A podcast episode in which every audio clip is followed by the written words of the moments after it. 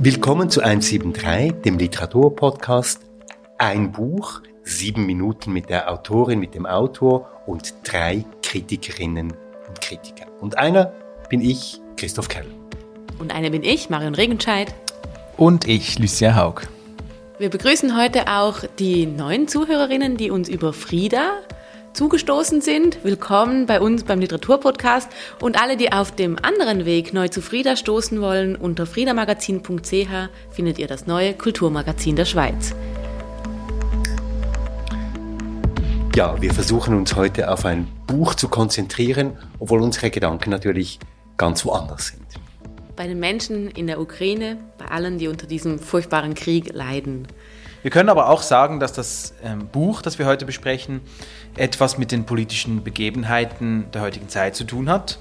Ähm, es hat etwas mit, äh, mit der Gewalt und dem Populismus zu tun, der ähm, und die grassiert und die eben besonders auch in der digitalen Welt ähm, einen Echoraum findet. Aktuell, insbesondere in einer Zeit, wo gewisse verschwörungstheoretische Kreise so weit gehen zu behaupten, dieser Krieg sei fake und der finde eigentlich gar nicht statt.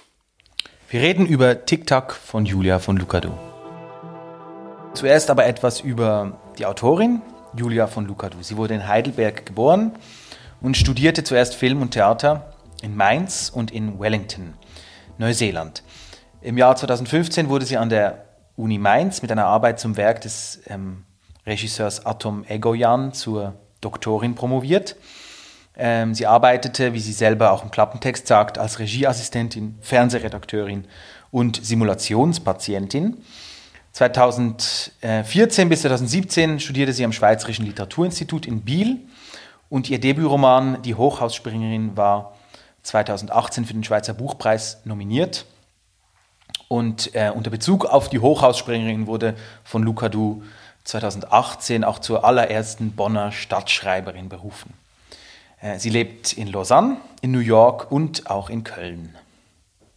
In ihrem ersten Roman, Die Hochhausspringerin, den ich richtig gut fand, ähm, erzählt Julia von Lucadou ähm, die Geschichte von Riva. Das ist eben diese Hochhausspringerin, eine Spitzensportlerin, die in einer modernen, neuen Welt lebt, die permanent von Kameras beobachtet wird. Alle werden überprüft, alle werden beschrieben. Ähm, es geht um so viel Oberfläche, um so viel Glanz, aber trotzdem auch so etwas Dystopisches, was durchbricht. Und jetzt sind wir beim neuen Buch jetzt, beim TikTok, nicht so weit in einer Zukunft oder in einer möglichen Zukunft, sondern ich finde erschreckend nah am Jetzt. Genau, wir sind ziemlich nah am Jetzt. Wir sind eigentlich richtig im Jetzt, muss man sagen.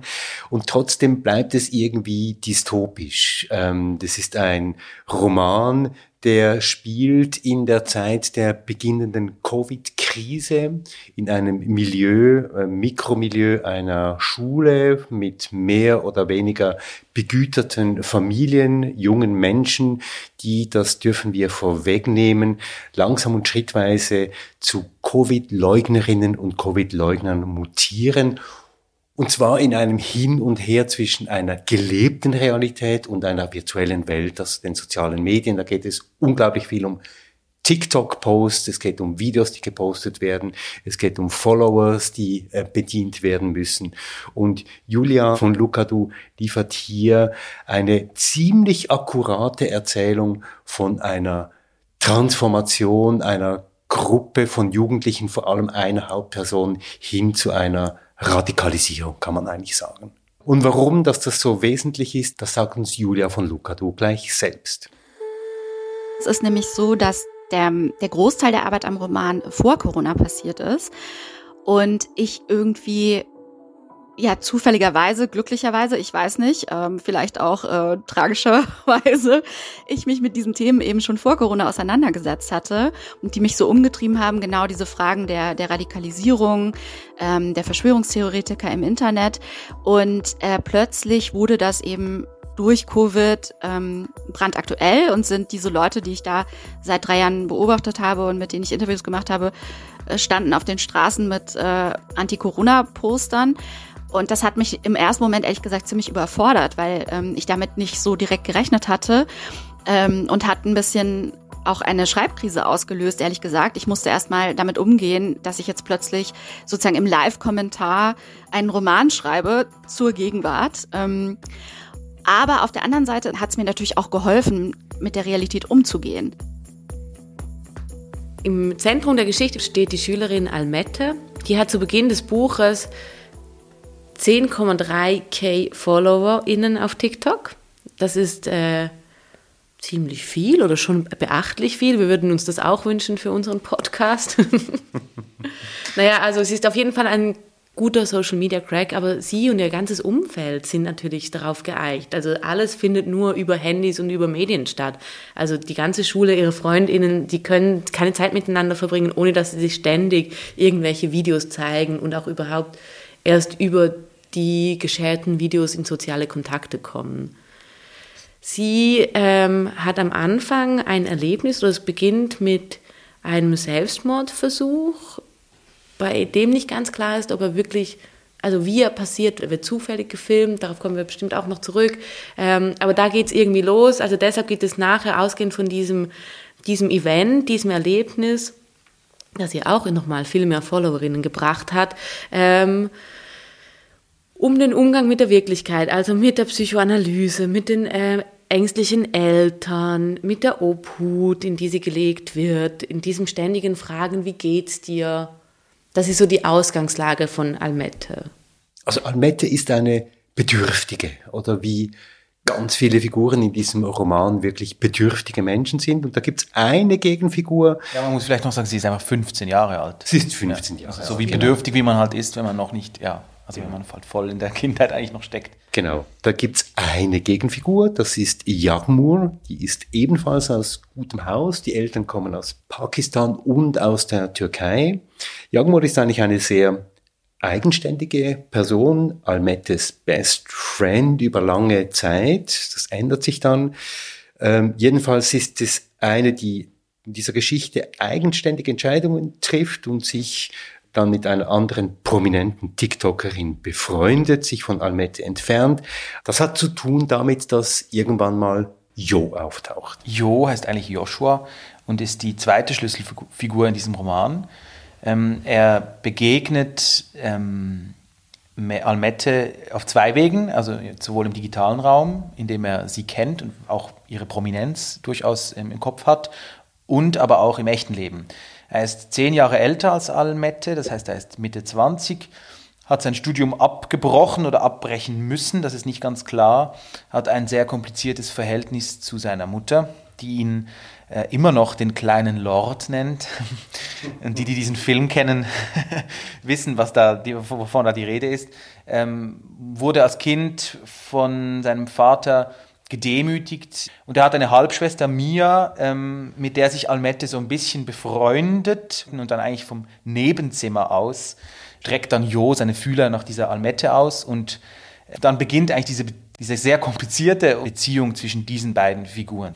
Genau, und da setzt dann eigentlich die Handlung ein und kommt in Fahrt, nämlich Jo freundet sich, das ist gesagt, mit Almette an und dann kommt Corona und vielleicht zusammenfassend können wir sagen, Jo wittert hier eine Chance, um in dieser Corona-Zeit seine neue, in Anführungszeichen, Freundin Almette in Sachen Social Media auf ganz neue, auf ein ganz neues Niveau zu hieven. Und wir werden dann in dieser Geschichte Zeuge, wie eben Jo seine Soldatin Almette dann zu etwas macht, eine richtige Kriegerin dann an der Front ähm, zu all diesen Themen, die rund um Corona eben zu dieser Zeit virulent werden und über verschiedene Etappen verfängt sich gewissermaßen Almette auf ganz komplizierte Art und Weise in dieses Geflecht oder in diese Spinnweben, die Jo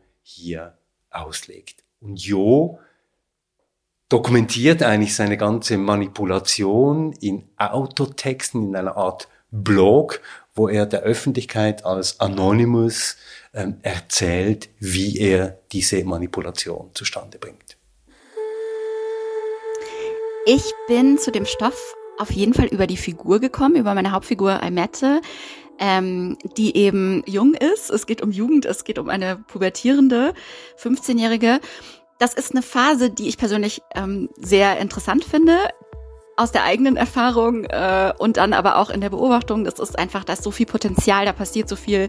Ähm, man entwickelt sich irgendwie ganz neu, man grenzt sich ab von, von Älteren und ähm, es ist wahnsinnig dramatisch und extrem von den Gefühlen und äh, ja, da ist sehr viel positives wie negatives Potenzial steckt da drin. Also man ist auch sehr anfällig für Manipulation irgendwie oder für, für Einflüsse und gleichzeitig finde ich die, die jüngste Generation jetzt, die es im Moment gibt und um die es geht im Buch, unglaublich ähm, inspirierend. Die sind in meiner Beobachtung extrem kreativ, humorvoll, äh, kompetent, also auch medienkompetent, äh, sehr engagiert, sehr politisch, ähm, anders als ich meine eigene Generation in der Zeit empfunden habe. Und ich, mir hat das einfach Spaß gemacht, mich in diese Welt reinzudenken. Und äh, damit kamen natürlich auch die Themen der, der, des Social Medias und die haben sich dadurch natürlich aufgedrängt. Genau, ich finde, zwei Sachen sind hier noch wichtig, die du bereits gesagt hast. Also es klingt jetzt so, als ob es ein ganz klares Corona-Buch wäre, was es meiner Meinung nach nicht ist. Also es, es passiert diesem Buch und es passiert diesen Jugendlichen, dass dann plötzlich dieses Virus da ist und das als wie so Nährboden genutzt werden kann. Aber ich glaube, davor sind schon so Ideen und Wünsche da, nämlich berühmt zu werden, gesehen zu werden, wahrgenommen zu werden, die ganz unabhängig von Covid irgendwie in, in, ins Zentrum oder, oder ja, für menschliche Bedürfnisse sind von diesen Jugendlichen hier. Und ich glaube, das perfide an Jo, das muss man schon auch noch dazu sagen, das ist einfach ein Inseltyp. Der ist einfach ein richtig ekliger, Entschuldigung, ähm, Typ, der sein eigenes Experiment macht und das auch öffentlich dokumentiert. Ja, und, und, und Incels muss man vielleicht noch kurz, ähm, vielleicht ganz kurz ausformulieren. Es ist eine äh, mittlerweile auch schon ein paar Jahre alte Bewegung von Männern, ähm, die ihr eigenes, ja, wie soll man das sagen, ihr, ihre, ihre eigenen Erfahrungen der, der Enttäuschung oder der, der Gekränktheit. Der Gekränktheit eigentlich veräußern und, und äh, der Außenwelt und eben oftmals Frauen und äh, der politi politischen Korrektheit ähm, dies dann eigentlich verantwortlich machen für, für ihr eigenes Scheitern sozusagen und das dann eben auch oftmals umsetzen in tatsächliche Gewalt oder aber zumindest in, in, in verbale oder digitale Formen von, von Gewalt. Was dann passiert ist, dass eben auf dieser quasi Leinwand von Corona ähm, Almette gecoacht wird von Jo und er ja auch verspricht, dass sie immer mehr Followerinnen haben wird und er hat professionelles Equipment, er will sie groß rausbringen und so geht es dann auch los. Also es geht so, es geht mit Followerinnenzahlen immer mehr aufwärts, aber quasi zu Hause und im privaten Umfeld, in der Schule immer mehr runter. Genau so bis so weit. Natürlich hat das dann mit Corona zu tun, dass eben Almette tatsächlich zur Maskenverweigerin wird. Sie zieht die Maske in der Schule nicht an und äh, das gibt natürlich einen riesen Streit mit den Eltern und mit der Schule. Also da gibt's dann auch im ganz realen Leben gibt's eine ganze Reihe von Auseinandersetzungen.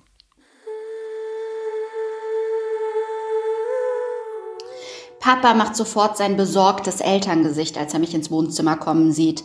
Ich dachte, ich hätte die Mascara-Schlieren alle erwischt. Wahrscheinlich sind die scheiß Lieder noch geschwollen. Almette? fragt er, als ob das eine Frage wäre, die man beantworten könnte. Ja, das ist mein Name. Super gemerkt, Papa. Meine Wangenmuskeln zittern vom angestrengten Grinsen. Muskelatrophie, weil ich die normalerweise nicht benutze. Aber ich pushe weiter. Was ist los? Gar nichts. Hier kommt sie, die tägliche Dosis uninspirierter Vaterfragen, mit der er glaubt, eine Verbindung zu mir herstellen zu können. Jeden Tag wählt er dieselbe Festnetznummer, die schon seit Jahren nicht mehr existiert. Geht's dir nicht gut? PMS, sage ich. Ich wünschte, wir Männer könnten das für euch übernehmen, sagt mein Vater. Die Menstruation, das Kinderkriegen, diesen ganzen Ärger. Ich wünschte, ich könnte dir das abnehmen, wie bei den Seepferdchen. Wow, Danke, Papa, für diese große hypothetische Aufopferung. Herzlichen Glückwunsch, dass du so wahnsinnig woke bist. Wusstest du, sage ich, dass Mama ihre Tampons immer direkt nach dem Wechseln einzeln zum Müllcontainer runterbringt, damit du sie auf keinen Fall abstoßen findest? Solche Angst hat sie, dass du sie verlässt, wenn sie nicht hundertprozentig blütenrein ist. Was? Sie geht mit jedem Tampon einzeln runter, in drei Plastiksäckchen verpackt, damit du nichts riechst. Als ich mit zwölf meine Tage bekam, war das erste, was ich gegoogelt habe, warum stinkt Regelblut so ekelhaft? Damals gab es noch keine TikTok-Gynäkologin, nur widersprüchliche Ergebnisse von unseriösen Frauenseiten. Also musste ich wohl oder übel meine Mutter fragen. Ich verrate dir ein Geheimnis, antwortete sie. Ich trage jeden Tampon einzeln zum Müllcontainer im Hof, weil ich den Gestank nicht aushalte. Papa, sage ich, ich muss mich hinlegen, weck mich nicht. Er nickt und streichelt mit der rechten Hand seinen Unterbauch wie eine Schwangere. Wir haben einiges schon angesprochen. Es geht um Manipulation, es geht um Macht, um eine ganz besondere Form von, von Machismo, es geht um, um eine Art von, von Öffentlichkeitssehnsucht, um, um, um, um Begehren und es geht um die Verquickung des Realen und des Digitalen. Es geht auch um Corona, aber es geht auch nicht um Corona. Worum geht es? Was handelt Julia von Lucado in diesem Roman eigentlich ab? Was handelt sie ab? Also ich glaube, sie hilft uns oder wir, wir springen zusammen mit ihr und mit diesen Figuren, die sie hier beschreibt. Und ich finde das wirklich ähm, sehr genial gemacht, weil ich weiß oder wir wissen es oder Sie haben es auch gehört, Julia von Lukodo spricht selber nicht so. Sie ist auch nicht 15, ähm, sondern sie hat so viel recherchiert und sich so viel in dieser digitalen Welt bewegt, dass es ähm, ein Buch geworden ist voller Jugendsprache, voller ähm, Memes eigentlich, das in einem schriftlichen Sinne. Also finde ich schon, dass es auf einer formalen wie aber auch inhaltlichen Ebene um sehr viel Digitalität eigentlich geht und um Menschen, die sich in diesem Umfeld und in dieser Welt extrem smooth bewegen, also mit einer wahnsinnig großen Natürlichkeit und auch überhaupt kein Problem damit haben, ständig zwischen quasi Realität und digitaler Welt hin und her zu switchen, weil es längst eine Welt ist, ein Universum. Ja, es ist wirklich ein Universum ähm, und gleichzeitig gibt es eben dann trotzdem noch diesen Unterschied sozusagen zur, zur analogen Welt, der dazu führt, dass die Einsätze der Personen, also wie viel sie riskieren, ähm, eben wahnsinnig hoch werden. Also wenn, wenn halt eine ganze Existenz, jetzt zum Beispiel in Jos Fall, also der, der definiert sich eigentlich wirklich hauptsächlich über sein digitales Leben, würde ich jetzt mal sagen, was bei Almette nicht ganz so krass ist, weil sie ja trotzdem irgendwie noch eine Jugendliche ist, die da auch einfach ausprobiert und natürlich etwas Schweres erlebt hat mit diesem Selbstmordversuch, aber trotzdem irgendwie, das kann man alles verstehen, das kann man alles irgendwie einordnen, auch der Hass, den, den sie vielleicht den Eltern gegenüber hat. Ähm, aber trotzdem, auch das, also das bekommt dann nicht irgendwie fünf Personen mit, ähm, dass sie das gemacht hat, sondern das bekommen halt irgendwie dann auf einen Schlag 10.000 Leute mit und das sind hohe Einsätze. Also das ist etwas, was, äh, was das Handeln doch verändert ähm, und auch das Handeln der echten Welt eben verändert und wo dann eben sozusagen tatsächlich eigentlich die digitale Aufmerksamkeit dann eben zumindest vorübergehend sozusagen ein ein Liebessurrogat ist oder sein muss, ähm, dass man vielleicht zu Hause nicht bekommt oder wo man nicht die Liebe bekommt, die man vielleicht gerade, aber was will man dann schon mit 15? Aber eben, also ich, ich glaube, es, es geht dann wirklich dann darum, wie können diese Einsätze sozusagen äh, äh, eingesetzt werden für persönliche Interessen, aber auch für politische Interessen. Und wie wir dann eigentlich immer mitbekommen bei Julia von Lucadu ist eigentlich, dass, dass es schlussendlich um die Grundbedürfnisse der normalsterblichen Menschen geht. Ganz egal, ob sie jetzt an Handys hängen oder nicht. Aber das geht ja noch einen Schritt weiter, oder? Weil ja Almette sich eben dann nicht mehr begnügt, nur ihr Innenleben, ihr Seelenleben, ihre Freundschaft, ihre Emotionalität irgendwie auf TikTok oder wo auch immer zu dokumentieren, sondern es wird dann der Mitte des Buchs, im zweiten Thread, wird es dann tatsächlich politisch. Und da wird, kommt tatsächlich dann eben Corona ins Spiel. Und da passiert ja etwas Neues, dass eben diese ganze digital persönliche, reale, digitale Welt instrumentalisiert wird von diesem Jo, beziehungsweise Almette, sich auch hineinbegibt in diese, in diese andere Welt, in der eben das alles zu einem bestimmten Zweck gemacht wird, nämlich hier sich im Verlauf dieser Bewegung, die sich da formiert, gegen Corona sich da zu positionieren. Und da geht es ja dann auch um eine Art Macht und um eine Positionierung im Netz und um eine Art von Bemächtigung. Also das geht ja, ja dann einen Schritt weiter. Demokratisierung oder das ist ja dieses Versprechen, was uns das Digitale oder auch die Social Medias geben, eh die Medien. Ähm, von, von dieser Gleichberechtigung, von Demo, ein demokratisches Medium zu sein, wo man senden und empfangen gleichzeitig. Also es geht alles in diese Richtung, von der, der Prosumer. Und hier ist es schon spannend, dass, dass vor eben dem Hintergrund von Covid sie wahrnehmbar werden, sie eine Stimme bekommen und auch eine Followerinnenschaft bekommen, ich glaube immer noch, so habe ich das zumindest gelesen, dass es dann nur bedingt wirklich um die politischen Inhalte geht, sondern eigentlich nur um Oberflächen, um ein Spiel damit gehört zu werden und auch immer radikaler zu werden und zu gucken, wo findet man eigentlich dann diese Followerinnenschaft, aber eigentlich auch nur in Form von Zahlen.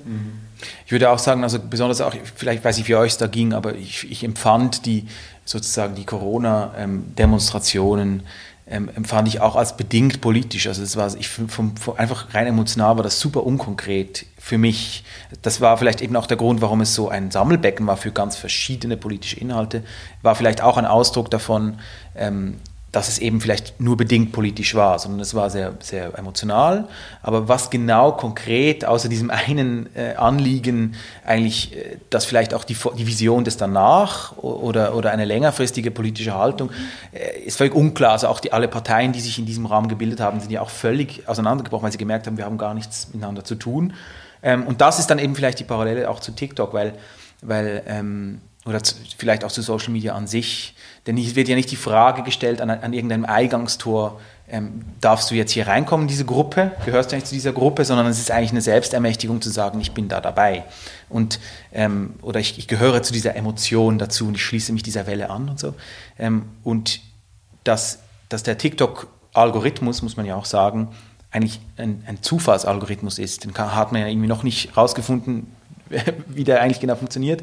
Aber die, die Arten dazu da, für Aufmerksamkeit zu sorgen, sind eigentlich noch viel ähm, trickier oder man muss da viel, viel, viel, viel äh, sozusagen erfindungsreicher sein, weil man eigentlich aus dieser Zufallsmasche irgendwie ein, ein, System machen muss, wie man da Aufmerksamkeit generiert. Und genauso könnte man es jetzt sozusagen auf das politische Geschehen ähm, ummünzen und sagen, vielleicht war eben diese kurze, das kurze Aufflammen dieses, dieser Wut war sozusagen ein, ein, ein, eine emotionale Welle, die aber eigentlich nicht gefüllt war mit Inhalt. Julia von Lucado, glaube ich, da bin ich jetzt nicht ganz mit euch einverstanden, sieht das natürlich schon auch in einem politischen Kontext eben. Also Jo liest eben oder meint gelesen zu haben Baudrillard und Foucault und versucht jetzt Almette hier in diese postrepräsentative, postmoderne Theorie einzuführen und versucht sie damit auch ein Stück weit zu manipulieren. Das ist das eine. Und dann gibt es ja nochmal die Figur der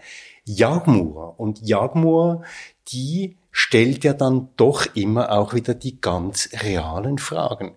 Ist das, was du hier machst, Almette, auf dem Netz, im Netz, in TikTok, ist das nicht letztlich rassistisch? Was begibst du dich da in Begleitung von Rechtsextremen? Also Jagmur ist ja auch die, die dann Almette erzählt, wie sie ihrer neuen Freundin mit der Zunge eine ganz bestimmte Stelle an ihrem Körper karessiert. Also Jagmur ist eigentlich die in diesem Buch, die hier einen ganz realen Bezug auch noch zum Leben hat, eine Art von Körperlichkeit und eine Art von körperlicher Anwesenheit, die allen anderen nicht mehr verfügbar ist zum Teil und Jagmur stellt aber hier doch immer auch wieder die kritischen Fragen. Und insofern glaube ich, ist es eben schon auch politisch gedacht. Also für mich ist dieses Buch schon auch ein Buch darüber, wie Verschwörungstheoretikerinnen und Theoretiker funktionieren und wie sie sich gegenseitig anspornen und manipulieren. Ja, ich glaube, wir haben mehr darüber gesprochen, dass die Figuren an sich nicht per se politisch denken oder dass diese politische Bewegung nicht irgendwie mit Inhalt gefüllt sein muss. Es ist nur eine Beschreibung dessen, wie sie, wie sie jetzt hier quasi in der Entstehung beschrieben wird, dass sie, eine, dass sie, eine, sie dass sie ein kein, digitales Phänomen ja, ist. Genau, und sie haben kein Manifest und nicht, was sie erreichen möchten, wo sie zu einem Gesellschaftsmodell hin möchten oder ja, so. Ja, und er beschreibt sein Gefühl irgendwie äh, bei der Demonstration, jetzt kommt die Revolution, aber es ist überhaupt nicht klar, was für eine Revolution. Es ist völlig, es ist eigentlich, eine völlig sinnentleerte Und das war doch auch so interessant, ja genau. Und dass es dann mit so Floskeln wie Freiheit oder Revolution oder ähm, Einschränkungen, also dass hier mit so Oberbegriffen ähm, argumentiert wurde, die aber komplett inhaltslos waren. Und ich finde das auch hier sehr gut dargestellt. Das ist, es ist extrem, es ist beängstigend und gleichzeitig ist es auch super niedlich, ist vielleicht das falsche Wort, aber einfach, man sieht halt diese Leute auch in der Motivation so zu handeln. Und das ist dann wiederum hochpolitisch, finde ich auch, also an dem Buch ähm, eben zu sehen. Wir haben vorher kurz darüber gestritten, findet Jo Almette eigentlich toll, wirklich toll. Er spricht ihr gegenüber, offensichtlich sehr wohlwollend von ihr. Das ist ja auch etwas, was Almette ähm, wahrscheinlich an ihn bindet, dass, dass, Dass sie er ihr anzieht, dass sie toll dass sie findet. gescheit Ja. ist, dass, dass sie alles das machen kann, was er von ihr will und so. Ähm, und, und dann aber in der Öffentlichkeit, in der anonymen, muss man sagen, Öffentlichkeit spricht er ja unfassbar, unaushaltbar abschätzig von ihr. Also mit dem Hashtag fette Mette und dem Landwahl und Und dann haben wir darüber gestritten, er, er steckt dahinter, oder fühlen wir dahinter auch irgendwie, dass der vielleicht einfach diese Frau toll findet und, und gerne mit ihr Zeit verbringt. Und, ähm, und das ist dann etwas, was offen bleibt und, und wo aber gleichzeitig ganz viel Vorstellungskraft auch irgendwie der Leserschaft da hinein finde. Also ist mir jetzt so gegangen, dass ich mir, dass ich, dass ich da natürlich sofort irgendwie die eigentliche Lücke dieser Figur, ähm, die sich da auftut in dem Buch gespürt habe und die eigentlich gerne selber füllen möchte mit, ja natürlich, das ist ja alles nur. Ja, also so viel Zuneigung auch, die, oder eben dann auch, dann kommen wir aber wieder dahin zurück, wo wir schon mal angefangen haben am Anfang. Worum geht's eigentlich? Ich glaube tatsächlich ähm, um diese Umarmungen, die einem die Welt oder Menschen auch geben können. Und lassen wir doch Julia von Lucadou noch einmal lesen. Das Muttertier rumort wieder, steht wahrscheinlich vor meiner Tür und lauscht mit seinem aufgestellten Ohr, das ich vor Augen hab, das ich auswendig kenne, weil ich draufgestarrt habe meine ganze Kindheit lang und jetzt bin ich wieder hier im Kinderzimmer. Als ob ich kein Mann wäre, sondern ein verdammtes Kindergartenkind. Und das Muttertier rumort draußen, scharrt mit den Hufen, will über die Schwelle, will mir sein Ohr vors Gesicht schieben. Riech mal, fühl mal, sieh mal hinein, wie es sich windet in ein Inneres, das sich dir öffnet, wenn du näher kommst. Da klopft sie schon, die Mutterfaust am Holz, könnte die Tür einschlagen, wenn sie wollte. Aber das würde nicht ins Bild passen der liebenden, liebevollen, lieblichen Mutter. Schatz, ruft die Mutterstimme, zuckrig, klebrig, scheinheilig. Schatz, willst du was zu essen? Ich hab Kohlrabi-Sticks gemacht mit Dip und Malveneistee. Schatz, geht's dir gut? Möchtest du was? Kann ich was für dich tun? Muttersöhnchen Jeff. Ich stelle mich tot, stelle das Atmen ein, sehe meiner Brust zu, wie sie Bewegungslosigkeit vorgibt, aber drinnen hämmert's, drinnen kriege ich mein Herz nicht zum Runterschrauben, Panic-Exe, sollte mir den Mund zuhalten, damit ich nicht schreie. Aber ich beherrsche mich, halte die Luft an, bis das Muttertier sagt, okay, Schatz, ich stell's dir vor die Tür, falls du was magst. Ich hab dich lieb, sagt das Muttertier, du bist ein Geschenk, sagt das Muttertier, es ist so schön, dass du wieder bei uns bist. Dass du wieder bei uns bist. My Loser Life JPEG. Ich würde gerne mit euch noch über, über mehr Formalia, über Formalitäten, über die Sprache sprechen. Also wie das Buch aufgebaut ist, dass es Julia von Lucadou oder Almette ständig einen Soundtrack mit auf äh, jedes Kapitel oder mit auf den Weg geben. Ähm, ja, wie habt ihr das so empfunden? Ich glaube, man kann das gar nicht ähm, beschreiben. Es ist ähm, ein, eine unglaublich dichte Sprache, die sich eigentlich nährt von unendlich vielen Bezügen, Zitaten aus der realen, aus der digitalen Welt, wo Menschen unterwegs sind, die ähm, Almette ist ja eine Hochbegabte und auch äh, Jo ist äh, jetzt nicht irgendwie eine dumpfbackige Person. Die wissen sehr viel, die kennen sich aus im ganzen Netz und der ganze Text ist eigentlich so etwas wie ein ständiger Bezug zu irgendwelchen anderen Contents und Inhalten. Und das macht diese Sprache unglaublich dicht. Du hast es schon gesagt, Lucien, es sind eigentlich zwei Sprachebenen. Das eine ist eben dieses na, Testimonial, das dieser Anonymous, aka Jo, ähm, von sich gibt äh, auf dem Netz und das andere ist diese Selbsterzählung aus der Perspektive von Almette. Aber eine unglaublich dichte und beziehungsreiche Sprache hier. Und wenn man die, Bezie wenn man die Beziehungen, die Bezüge kennt, was, wenn man halt im Digitalen unterwegs ist, äh, passieren kann, also was mir jetzt passiert ist, dann, dann kann man halt wirklich einfach surfen darauf und dann ist es auch einfach unfassbar lustig. Ich musste wieder mal laut lachen, das ist mir auch schon lange nicht mehr passiert, weil ich, also auch bei Dingen, die, also auch, ja, also wenn, wenn, wenn, wenn Almette über, über ihre Umwelt redet, über ihre Eltern redet, äh, über die Welt redet, dann, ähm, dann ist es einfach wahnsinnig äh, witzig, weil, weil, ja, weil die digitale Welt ist auch in erster Linie auch einfach ein humoristisches Lehrbuch. Also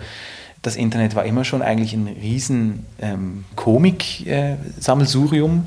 Äh, ähm, also es hat, fängt bei Worten an, es fängt bei, was die, bei einzelnen Worten an, die man einfach nicht kennt, wenn man das nicht kennt.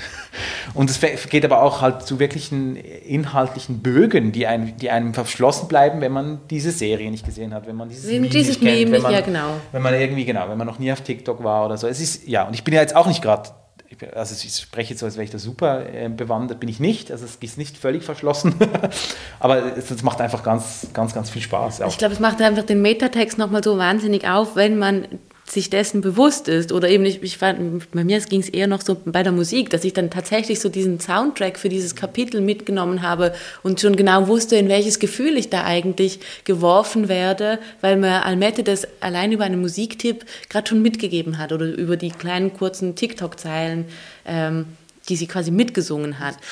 Aber das Interessante ist eben zu lesen hier, dass diese Generation, von der äh, Julia von Lucado hier spricht, eben diese bezugsreiche Sprache besitzt und dass, wie du gesagt hast, Lucien, eben diese digitale Welt eben voll von diesen Bezügen ist und dass hier auf eine ganz kurze und chiffrenreiche Art von Kommunikation eben ganz viele Welten sich jeweils äh, auftun.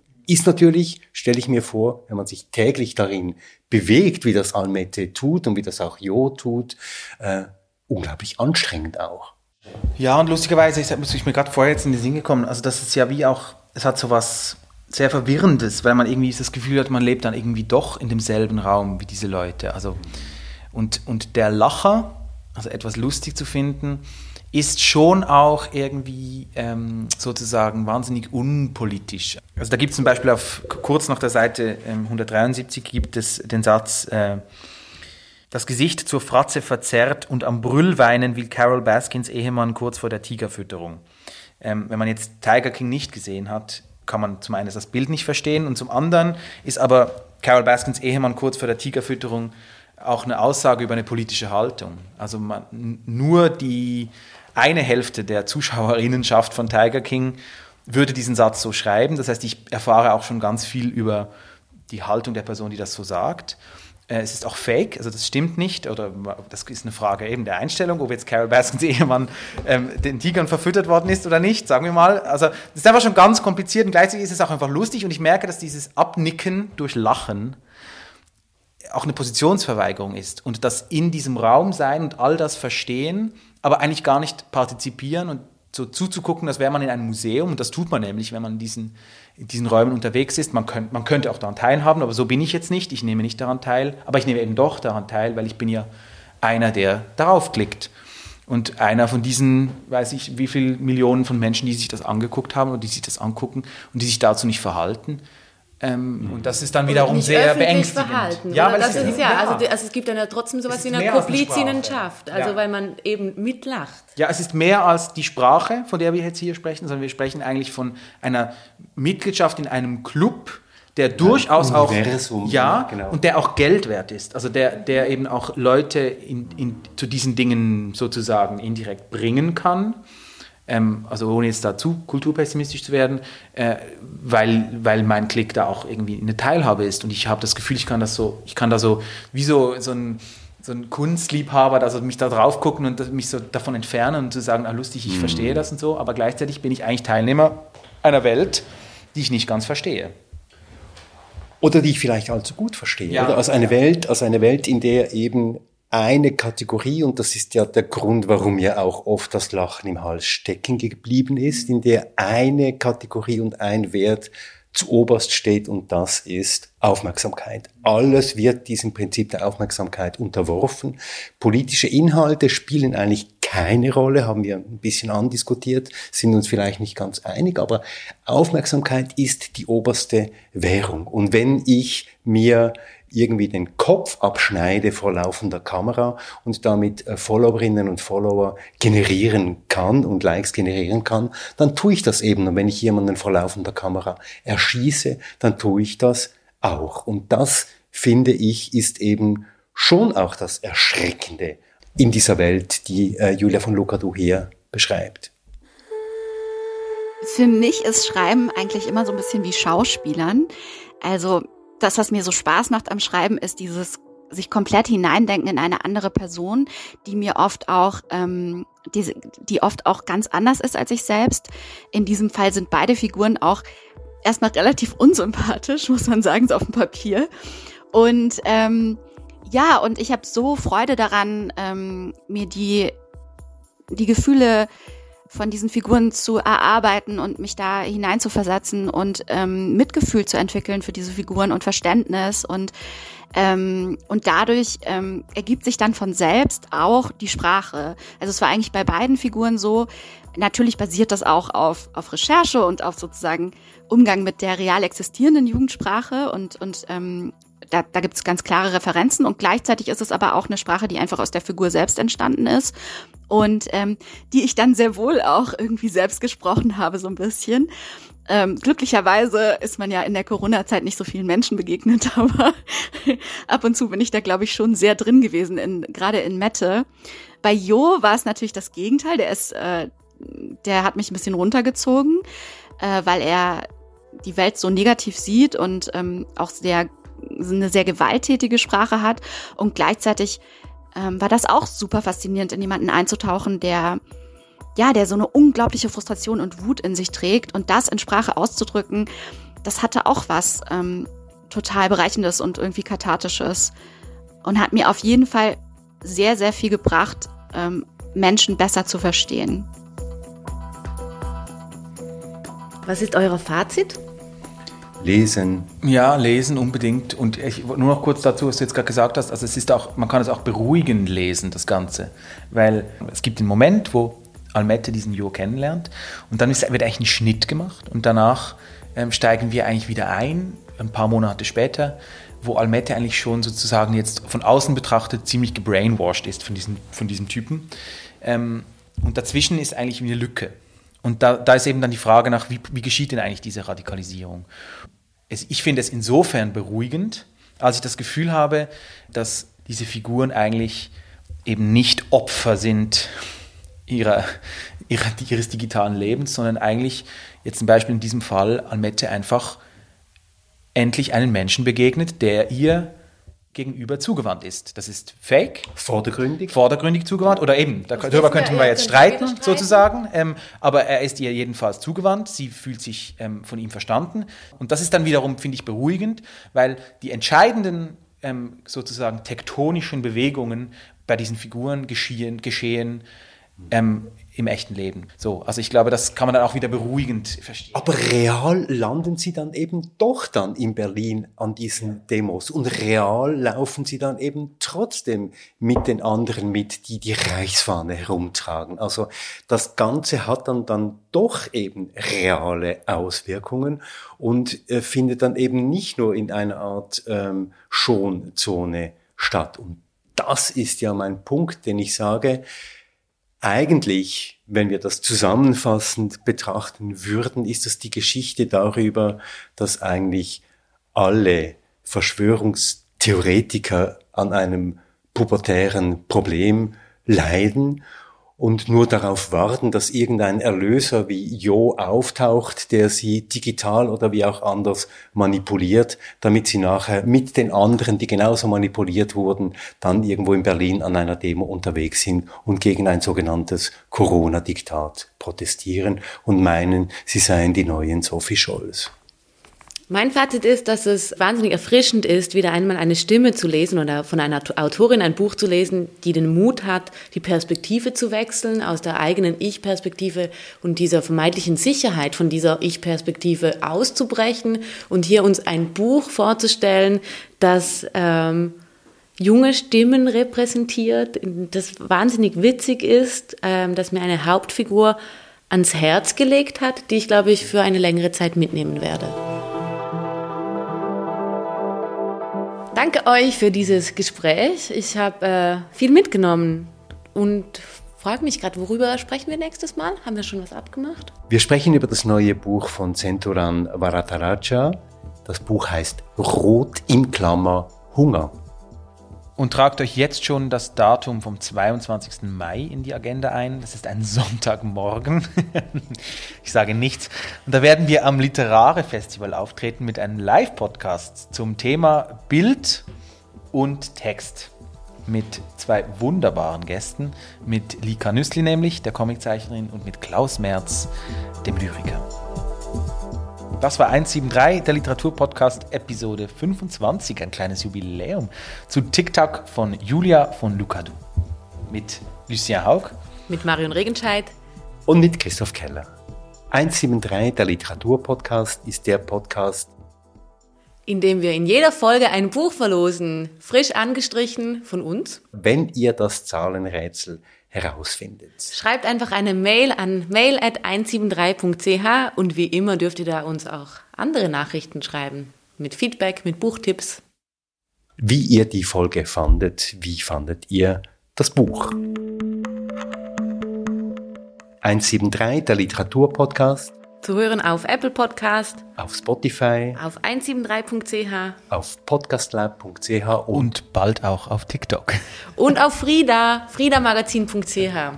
Auf friedamagazin.ch und überall, wo ihr sonst eure Podcasts bezieht. Auf TikTok.